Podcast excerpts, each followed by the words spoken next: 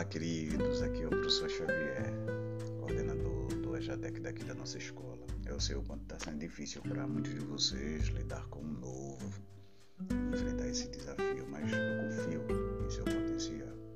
Confio nos meus alunos e sei que eles não desistem fácil. Olha, a derrota ela não é uma opção para vocês.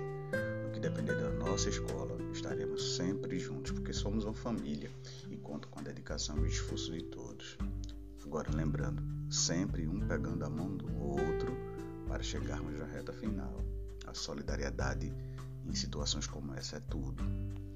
E nesse sentido, todos nós seremos vencedores. Eu espero que vocês saibam que podem contar conosco. Beleza? E tenham um excelente dia.